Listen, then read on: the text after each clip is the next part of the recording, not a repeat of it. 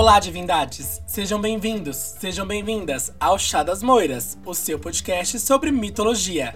Meu nome é Caio Augusto e eu serei o seu guia nessa jornada incrível pelo mundo dos mitos gregos e romanos. No episódio de hoje, irei contar a história da origem do herói Perseu. Portanto, se acomode, pega uma xícara de chá e venha comigo.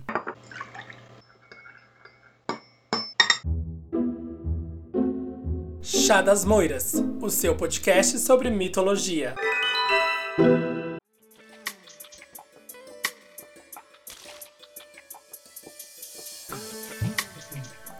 Divindades, nós iremos embarcar nos próximos episódios na aventura de Perseu, o herói que matou a Medusa.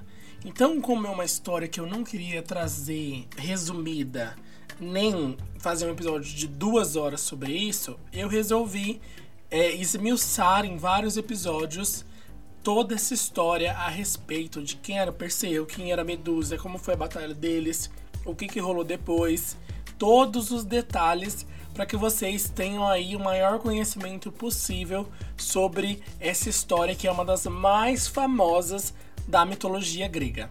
Então, já manda para os seus amigos, manda para os seus colegas, fala que a gente está começando aí o mês Perseu e Medusa e vai apoiar a gente.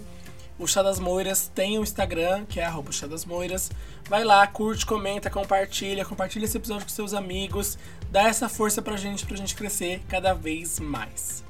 Se você tiver alguma dúvida, algum questionamento, alguma profecia vinda direto do Oráculo de Delfos, nos mande um e-mail para chadasmoiraspodcast.gmail.com ou chama a gente na DM do Instagram também, que a gente está aí ó, pronto para apoiar vocês, responder o que for possível. Bom, sem mais delongas, vamos lá conhecer a história de como se originou Perseu.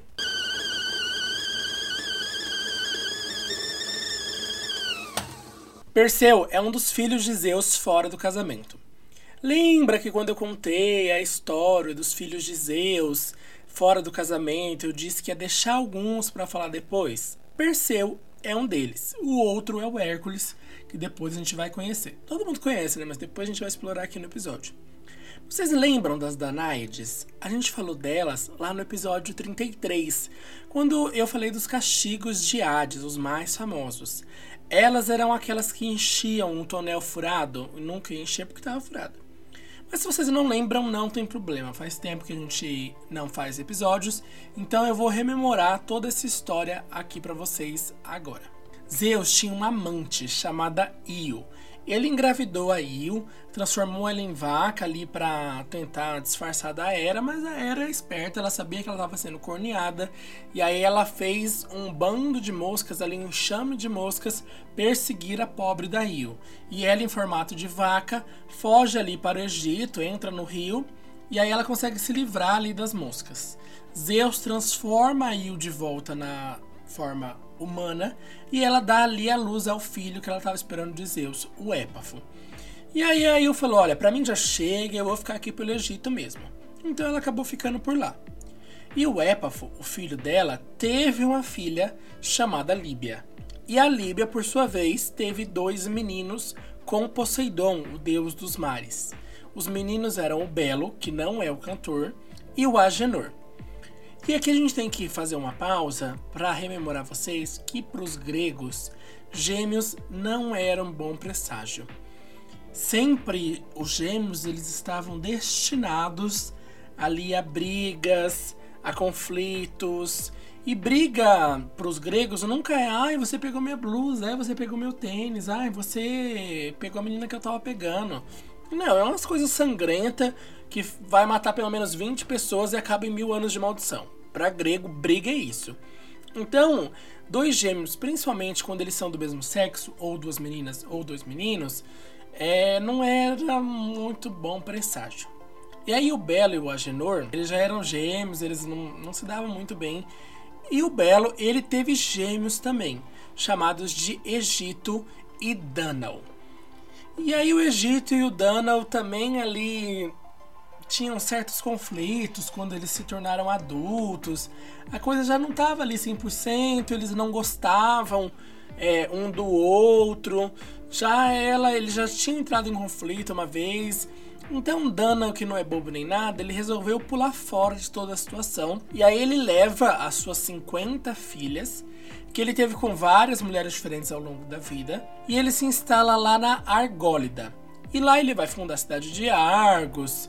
Tem toda a história melhor explicada lá no episódio dos castigos de Hades. E aí tudo bem, eles se instalaram na Argólida, tudo bem, ele tá lá, o Danel, com as Danaides, que são as filhas do Danel, isso significa, significa filhos de Danão. E aos 50 sobrinhos do Dana, os filhos do Egito, que também gostou de transar, porque teve 50 meninos, eles, inconformados com a partida do tio e das primas, vão até Argos, suplicam que o tio esquecesse essa inimizade com o Egito e desse as Danaides em casamento. O Danao fingiu que concordou, falou: ai que beleza, vou oferecer aqui um grande banquete para celebrar esses 50 casamentos. Ai que felicidade, a inimizade entre os irmãos acabou. Mas isso era tudo mentira. O Danao tinha um plano maligno ele entregou uma adaga para cada uma de suas filhas e deu a instrução que elas deveriam matar os seus maridos na primeira noite em que eles estivessem juntos. Todas as filhas cortaram a cabeça de seus maridos, com exceção da Hiperminestra, que poupou seu marido Linceu. Algumas versões dizem que a Hiperminestra poupou Linceu porque ela se apaixonou pelo cônjuge quando viu ele.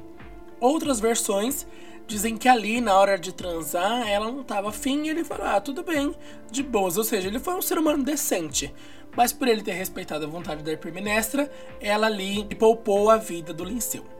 E o Linceu ele nunca vai perdoar o crime cometido contra os seus irmãos, e um tempo depois ele mata Dânao e as Danaides. Elas vão ir para o Hades, o submundo, e lá elas vão sofrer um castigo.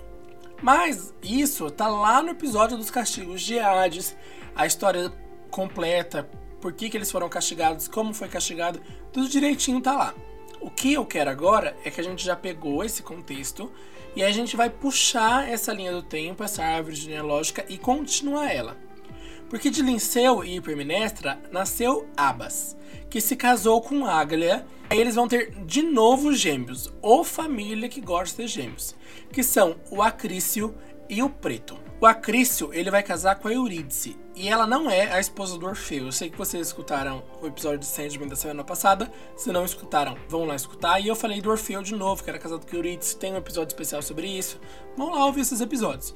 Mas não é essa Eurídice, é outra Eurídice. E juntos eles tiveram a princesa Danae, que foi nomeada em homenagem ao seu antepassado Danao. Não que fosse um antepassado muito bom para se usar de nome, né? Mas. E aí a gente vai ter toda essa árvore genealógica direitinha ilustrada lá no nosso Instagram, Chadasmoiras. Então é só ir lá que vai estar tá lá bonitinho a árvore genealógica para você ver como funciona essa rebordose aí dessa família.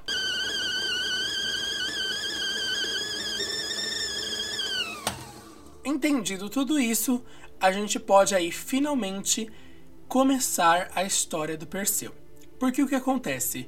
O Acrício, ele queria ter um filho homem. Então ele vai consultar o oráculo de Delfos para entender o porquê que ele teve uma menina.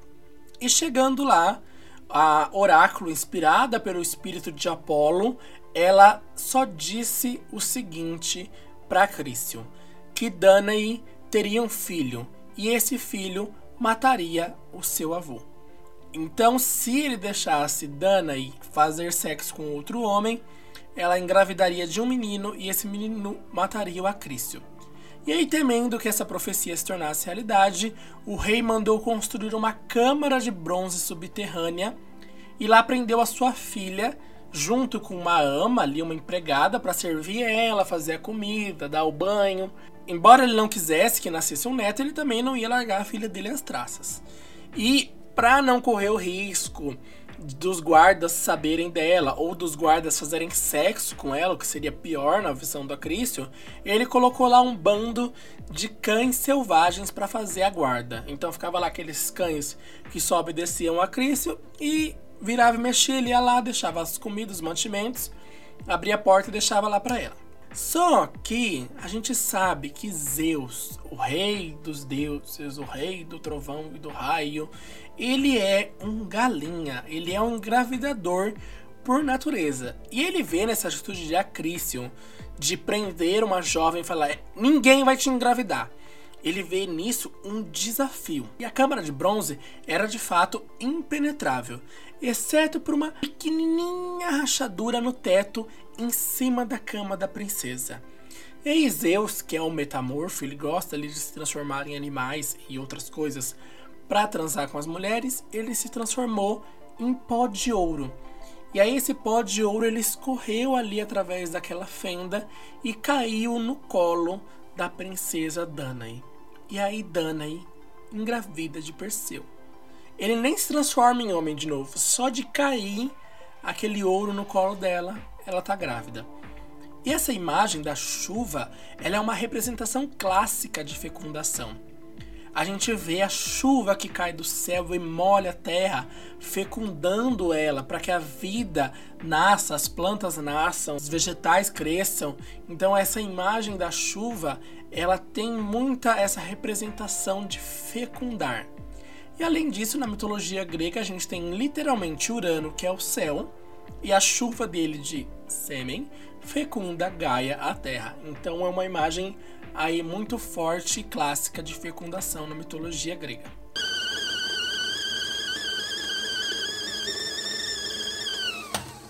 Mas aí estamos numa situação de ratinho, porque o que, que a princesa vai fazer agora? Ela de repente estava grávida. Daquelas séries do Discovery, que ai, de repente a menina descobre que estava grávida, foi peidar e parir um filho.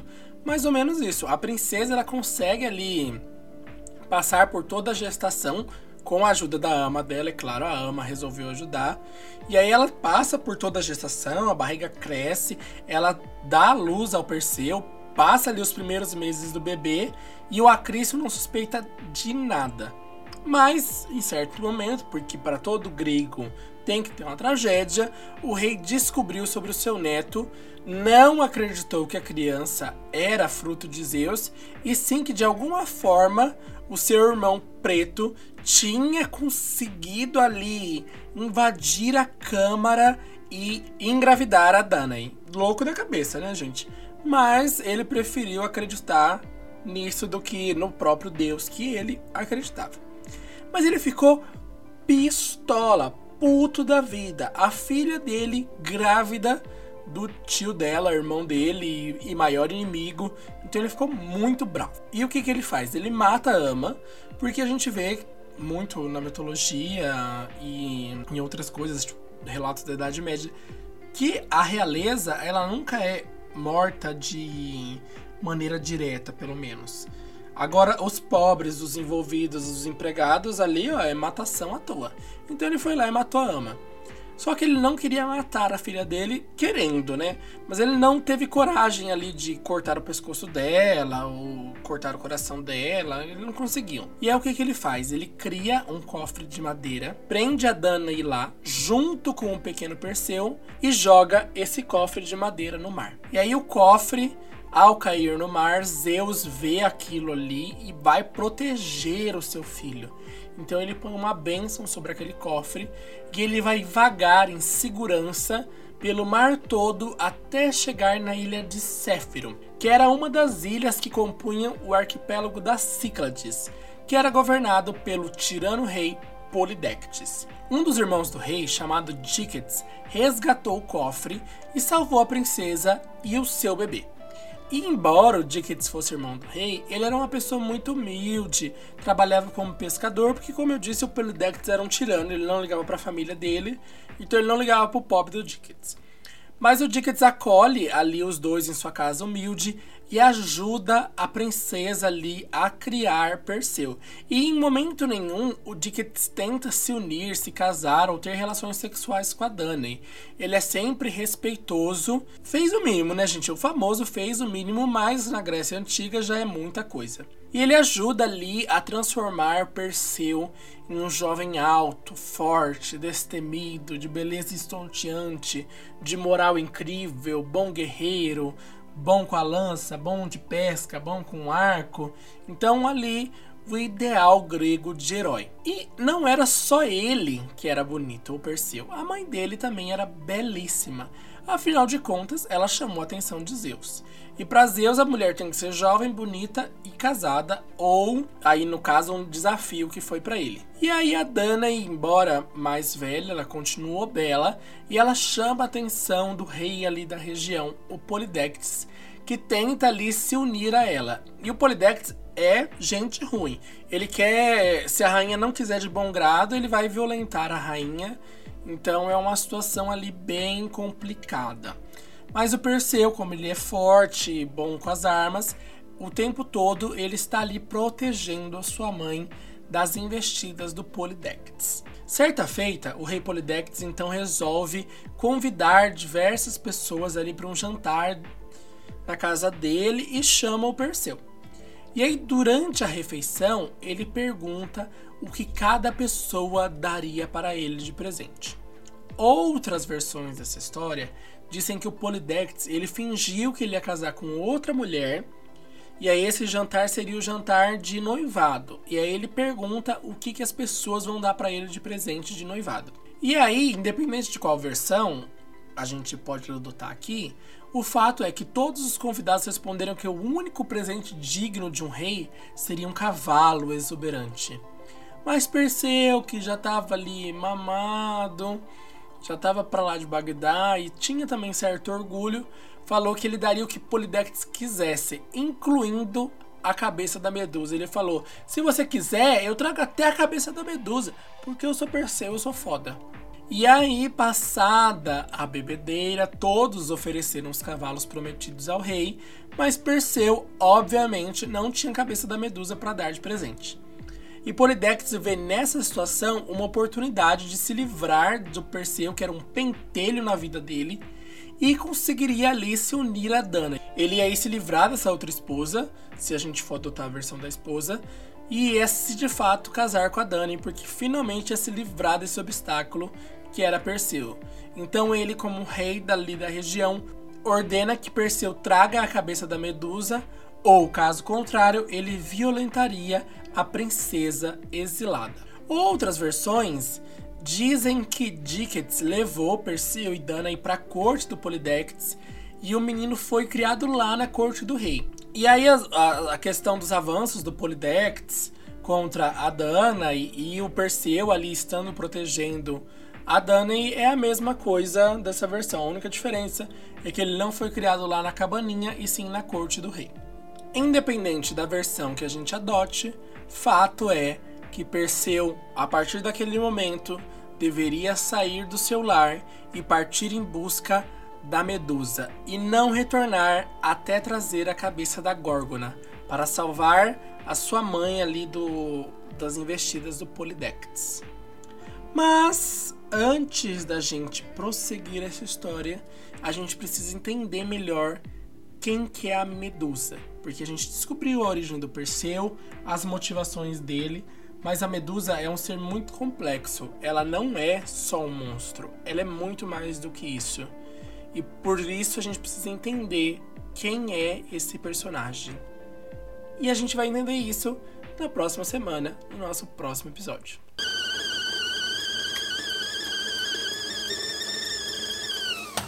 Bom, divindades, com esse clima de suspense, eu encerro o episódio de hoje. Espero que vocês tenham gostado aí da nossa introdução, da nossa história, conhecer um pouco sobre quem foi o Perseu e toda essa árvore genealógica dele que é confusa, mas espero que vocês tenham entendido. E reforçando, estamos lá no nosso Instagram, @chadasmoiras. Lá toda semana eu posto card do episódio e posto pinturas, gravuras, estátuas que refletem ali toda essa situação, todo esse mito que eu tô contando para vocês. Então é bem interessante de ver. Compartilhe esse episódio com seus amigos. A gente tá aí começando essa jornada pela história da Medusa e do Perseu. Chama eles para participar com a gente dessa jornada incrível pelo mundo da mitologia. Que as moiras girem roda da fortuna ao seu favor. E nos vemos no próximo episódio. Tchau, tchau.